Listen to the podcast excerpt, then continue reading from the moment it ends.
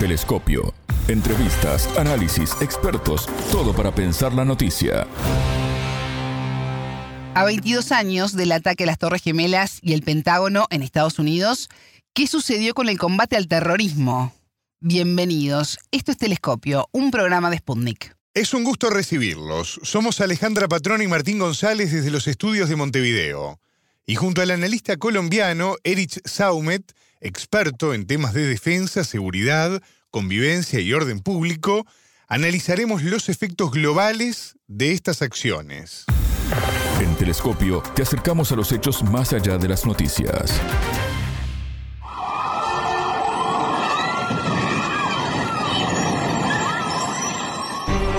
Americans should not expect one battle, but a lengthy campaign, unlike any other we have ever seen. De esta manera, en 2001, el entonces presidente de Estados Unidos, George W. Bush, declaraba la guerra contra el terrorismo, alertando ante el Congreso que no sería una sola batalla, sino una larga campaña jamás vista y con efectos dramáticos. El 11 de septiembre de 2001, 19 terroristas secuestraron cuatro aviones comerciales, dos de ellos fueron estrellados contra las Torres Gemelas del World Trade Center en la ciudad de Nueva York. Otro fue chocado contra el Pentágono en Washington y el restante se precipitó en Pensilvania. Como resultado, miles de personas procedentes de más de 80 países perdieron la vida. Estos ataques desencadenaron una respuesta histórica por parte de Washington en política exterior que fue denominada Guerra contra el Terrorismo Internacional, que generó grandes repercusiones en la seguridad y cambió al mundo tal como se lo conocía. Bajo la premisa de combatir al eje del mal, denominado así por la Casa Blanca, Estados Unidos invadió Afganistán e Irak con consecuencias devastadoras para ambas naciones, mientras la industria armamentista de Washington se vio fortalecida. El entrevistado. Para profundizar en este tema, ya tenemos en línea al analista colombiano Edith Saumet, él es experto en temas de defensa, seguridad, convivencia y orden público. Edith, bienvenido a Telescopio, ¿cómo estás? Es un gusto recibirte. Buenos días, eh, bueno, también un gusto y siempre a sus órdenes. Este 11 de septiembre se cumple un nuevo aniversario del ataque a las Torres Gemelas y al Pentágono en Estados Unidos, lo que derivó en la guerra contra el terrorismo. ¿Qué lecturas es a 22 años de estos hechos? Eh, bien, recordemos que um, recién posesionado el, presidente estadounidense Joe Biden, prácticamente en los inicios de su mandato, Estados Unidos procedió, yo creería que de manera simbólica, más que, que, de otra forma, a retirarse de Afganistán e Irak. Eso creo que respondía eh, en parte la pregunta que todos nos hacíamos de cuál era o cuáles habían sido las consecuencias de la guerra que contra el terrorismo había librado Estados Unidos. Biden y el nuevo gobierno norteamericano básicamente lo que nos decían era que no había tenido los resultados esperados, proyectados, programados por las administraciones en su momento republicana, la de, eh, me olvidé el nombre en este momento del presidente de Estados Unidos en esa época, eh, y eh, posteriormente desarrolladas por, por el presidente Obama. Eh, y sí, tenía razón.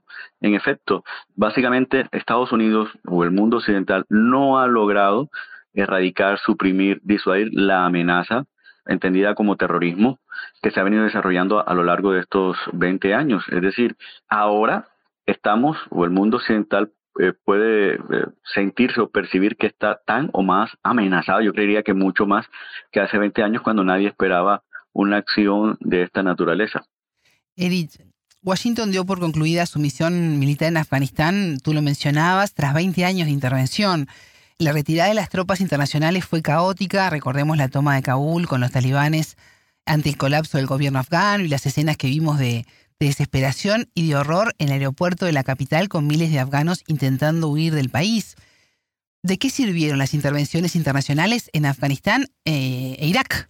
Pues en la práctica, a ver, eh, ¿cuál es el objetivo de haber ocupado Irak, Afganistán? Creería que suprimir la amenaza terrorista a través del combate en contra precisamente de estas organizaciones. Estas organizaciones, si no siguen desarrollando sus acciones, han mutado y las conocemos ahora bajo otras denominaciones o nombres. Y esas acciones se siguen presentando. Claro, en este momento se ve menos afectado Occidente, eso no quiere decir que la amenaza haya desaparecido, pero eh, estas organizaciones han contribuido al caos político y social que en este momento se vive en determinadas partes del, del mundo, particularmente en lo que nosotros conocemos como Oriente Medio, ¿no? Y han tenido repercusiones también, no solamente en esa parte de ese continente, sino repercusiones a nivel eh, mundial. Por ejemplo, en el Cáucaso europeo, lo que nosotros eh, observamos en este momento en, los conflictos que, en el conflicto que se desarrolla entre Armenia y um, Azerbaiyán, etcétera. Lo estamos ahora percibiendo también en el centro occidente de África, donde estas organizaciones evidentemente tienen influencias y han contribuido a la desestabilización de esa región. En fin, son mm, múltiples las, eh, no aristas, yo creería que las consecuencias de la acción de estas organizaciones lo que eh, da lugar a entender de que efectivamente ese combate en contra de ellos eh, no tuvo los objetivos planteados o proyectados en un inicio. Fíjense, eh, luego de 20 años, aquella organización que pretendió erradicarse de manera definitiva volvió al poder en, Afganistán. La presión de Irán sobre Estados Unidos y sobre Occidente a través del apoyo a organizaciones de carácter terrorista persiste. La situación en Irak no es estable eh, y ese país no ha logrado consolidar un concepto de nación, ¿no? Incluso se ha planteado en algún momento la posibilidad de, su división política, de la profunda división cultural, religiosa que hay. La situación en Siria finalmente no terminó por estabilizarse. El Cáucaso, como comenté en, hace un momento, está a puertas de desestabilizarse, ¿no? Hay dos bandos. En fin, ah, bueno, hay una ruptura cultural en Europa Occidental, particularmente en Francia, en, en el Reino Unido, incluso en Alemania, ¿Por qué? Eh, porque producto de esa guerra contra el terrorismo no lograron primero entenderse y luego sanarse esas brechas culturales que había entre el mundo occidental y el mundo musulmán. Y lo vimos hace, esta misma semana, hace dos días, cuando comenzó a implementarse la ley en Francia que prohibía el uso de determinadas prendas a, que, usan o portan mujeres, eh, o, sí, mujeres eh, de, que profesan la religión musulmana. Entonces, evidentemente, luego de 20 años, el mundo, podríamos decir, está igual o un poco menos mejor en ese sentido. El primer objetivo de la lucha contra el terrorismo élite se cumplió en mayo de 2011 con el asesinato al máximo dirigente de Al Qaeda, eh, Osama Bin Laden. Estados Unidos dice que mm, logró con esto debilitar al terrorismo transnacional hay muchos que, difieren, ¿no? Tú estás dando detalles de lo que ha sucedido. Eh, ¿Qué sucedió? Eh, ¿Se han adaptado y modificado su accionar los terroristas? A ver, eso es similar a lo que sucede en Colombia. Es una política de seguridad que tiene como objetivo dar de baja las cabezas. Al dar de baja a las cabezas eh, o capturarlas, aparentemente la organización pierde su norte, su rumbo, se estabiliza y se y desaparece o se eh, atomiza. Y pues la realidad nos ha mostrado que realmente no es así. Estas organizaciones terroristas, y nos referimos en concreto a Al Qaeda y a los talibanes, Al Qaeda montó en lo que ahora es el Estado Islámico. Fue la base de la creación del Estado Islámico que causó mucho más terror, violencia eh, que lo en su momento pudo realizar Al Qaeda, que se centraba en atentados concretos. Y los talibanes volvieron a legitimarse dentro de la población afgana y volvieron a asumir el poder. Porque es que ellos, independientemente de que nosotros hayamos visto a 5, 6 mil, 10 mil personas tratar de huir de Kabul hace dos años, debía existir una base poblacional afgana muy amplia que permitiera que los talibanes llegaran al poder. De esa base poblacional salían sus miembros, eh, esa base poblacional contribuía con su habituallamiento, etcétera. O sea, había legitimidad. Y lo mismo sucedió con el Estado Islámico. Se legitimó en Irak, particularmente en el centro norte del país, centro norte del país, donde eh, hay una mayoría sunita, y lo vimos en, en Siria, en donde se radicalizó aún más. Entonces, evidentemente el terrorismo mutó. Ahora no se centraba o, nosotros lo entendíamos como una organización o como organizaciones que atacaban objetivos puntuales en Occidente y causaban un daño muy específico. Pero ahora eh, el accionar de estas organizaciones desestabiliza no solamente países, sino regiones con repercusiones a nivel mundial. Y eso creería yo que es más grave aún, ¿no? Eh, fíjese que la discusión ahora en Europa Occidental es, vuelvo y lo repito, desde el punto de vista cultural. Hay sectores europeos, particularmente de centro y extrema derecha, que señalan a otros sectores progresistas de permitir una aparente integración a la fuerza, una aparente integración cultural a la fuerza de minorías o de poblaciones emigrantes de no solamente el norte de África, sino de, de Asia, pero eh, particularmente de que profesan la región musulmana, que nunca quisieron, lograron o hicieron eh, los esfuerzos necesarios para integrarse.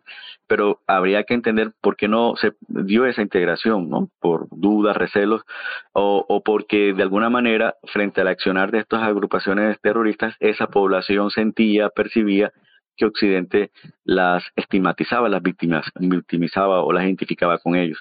Eh, en, un, en un continente, y hablo de Europa, con una creciente población compuesta por minorías, la percepción que se tiene del terrorismo y de cómo combatirlo debe cambiar, porque si no puede haber estallidos sociales internos, como recientemente hubo en Francia, etcétera, donde esas, donde esas eh, presiones sobre las minorías afloraron, ¿no? A manera de violencia o en forma de violencia.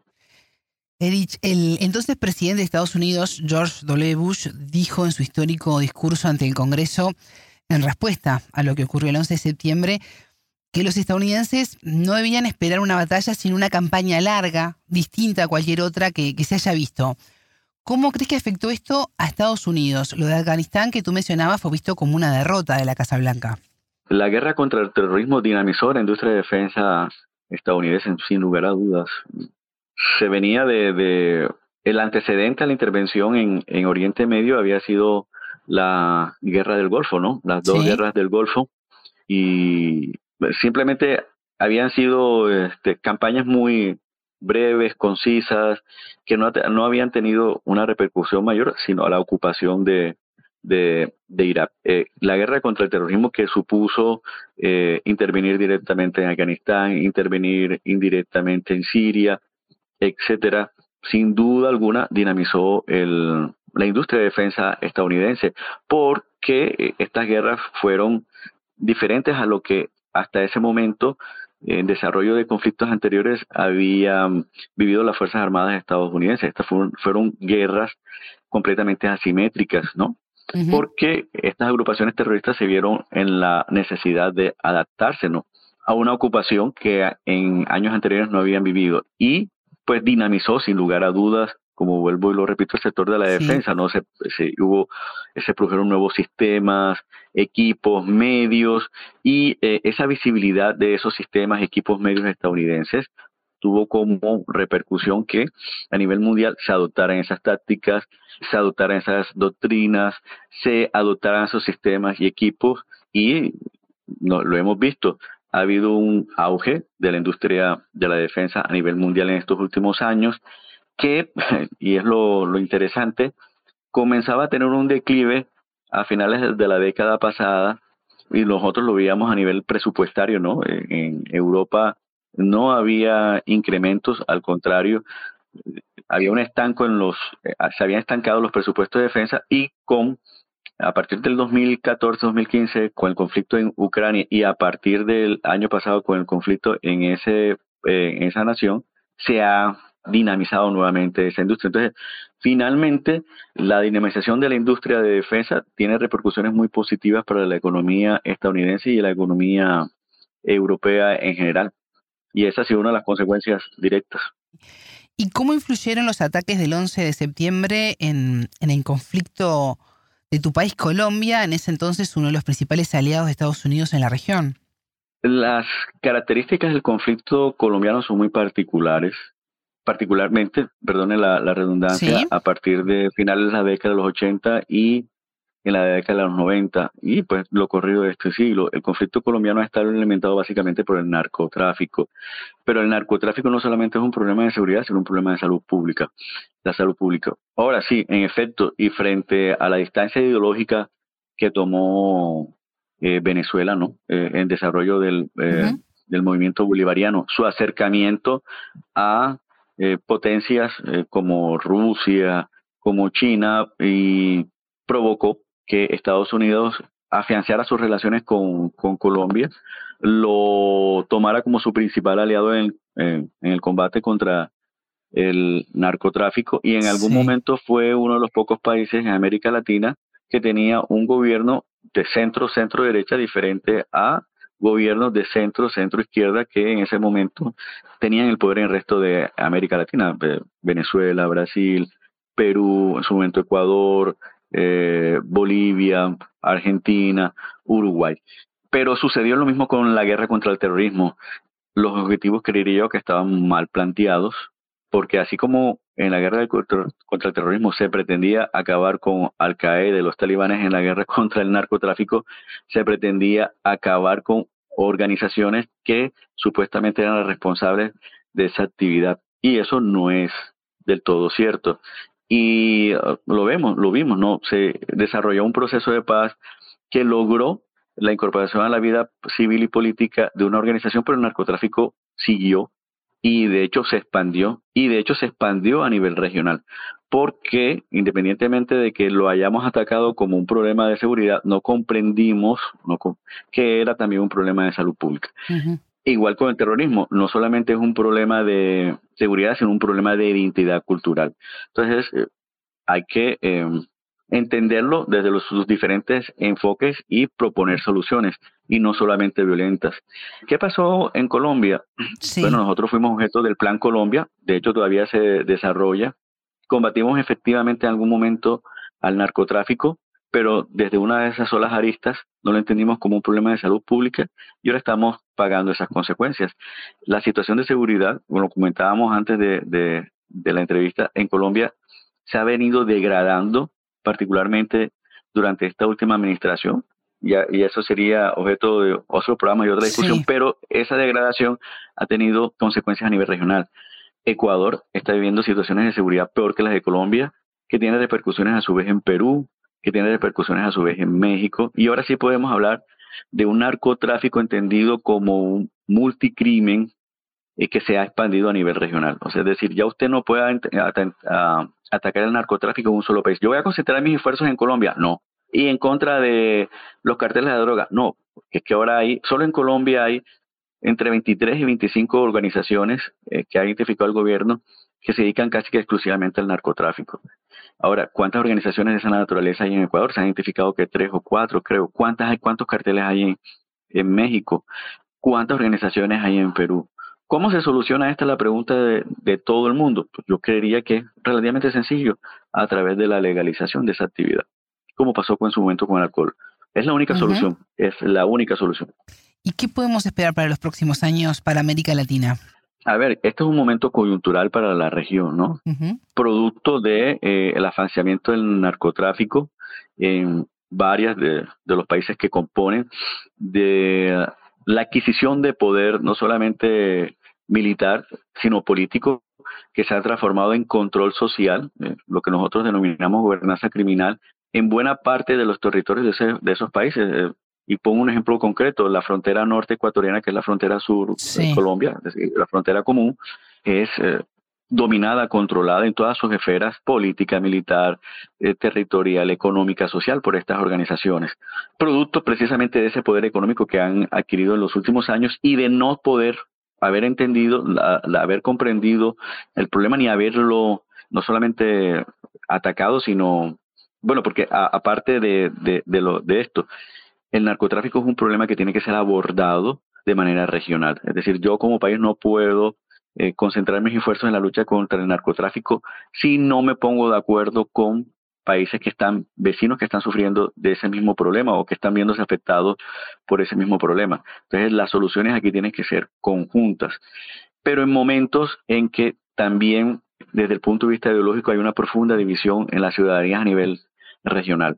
¿no? Estamos viendo que el centro izquierda está volviendo a ser atractivo, las ideas de la centro izquierda están volviendo a ser atractivas para la ciudadanía, pero eso ha radicalizado sectores del centro derecha, por ejemplo, el, el, proceso electoral en, en Chile, eh, el proceso electoral que se está viviendo en Ecuador también, el proceso electoral regional que se va a vivir en Colombia. Entonces, hay una serie de problemas que se están presentando en la región. Por un lado, un problema de seguridad y salud pública, que es el narcotráfico, y por el otro, que estas eh, sociedades, estas naciones eh, no han establecido, no, eh, no han encontrado cuál puede ser esa propuesta política que solucione esos problemas que en este momento las afectan. Si usted hace una encuesta a nivel regional, sobre cuál es el principal problema que está afectando a, estas regiones ya no es la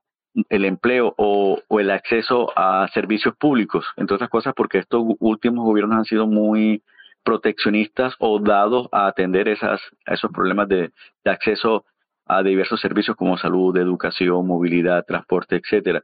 Y han tratado más o menos de de aplicar políticas que generen empleo. Ahora, el principal problema que nos afecta a todos es el de la seguridad. Eh, ¿Por qué? Porque la expansión del narcotráfico no solamente ha afectado a la seguridad ciudadana a través de los homicidios y esa violencia extrema que estamos viviendo en este momento, sino la convivencia ciudadana por el alto consumo de, de, sustancias alucinógenas y el orden público. Ya el campo no es seguro en Colombia, ya el campo no es seguro en Ecuador, ya el campo va a dejar de ser seguro en Perú y Bolivia. Entonces, ¿Cómo solucionamos esos problemas? Esa es la discusión en la que se encuentra, ese es el, eh, punto en el que de quiebre en el que se encuentra la sociedad latinoamericana. O sea, ¿a quién escojo, a quién elijo para que solucione ese problema?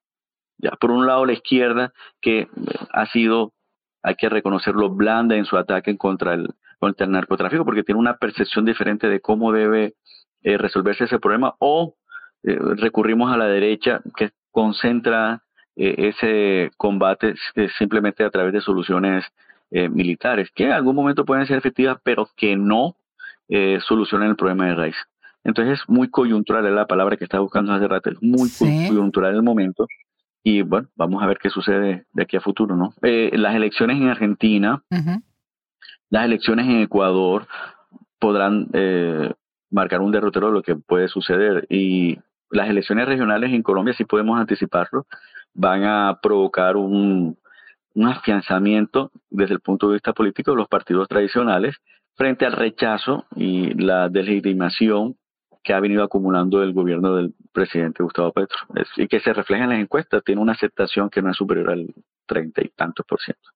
Erich Saumet, analista colombiano, experto en temas de defensa, seguridad, convivencia y orden público. Te agradezco este contacto con Telescopio. Nos quedan temas pendientes que iremos abordando en el resto del año. ¿Te parece? Cierto, este, sí, es muy importante poder tratar de entender qué es lo que está pasando a nivel regional. Bueno, que este sea el inicio de ese debate que debe darse, definitivamente debe darse. Un saludo, muchísimas gracias, como siempre. Telescopio. Ponemos en contexto la información. Hasta aquí, Telescopio. Pueden escucharnos por sputniknews.lat. Ya lo saben, la frase del día la escucharon en Telescopio. Todas las caras de la noticia en Telescopio. La guerra contra el terrorismo que supuso eh, intervenir directamente en Afganistán, intervenir indirectamente en Siria, etcétera, eh, sin duda alguna dinamizó el, la industria de defensa estadounidense. Telescopio, un espacio para entender lo que sucede en el mundo.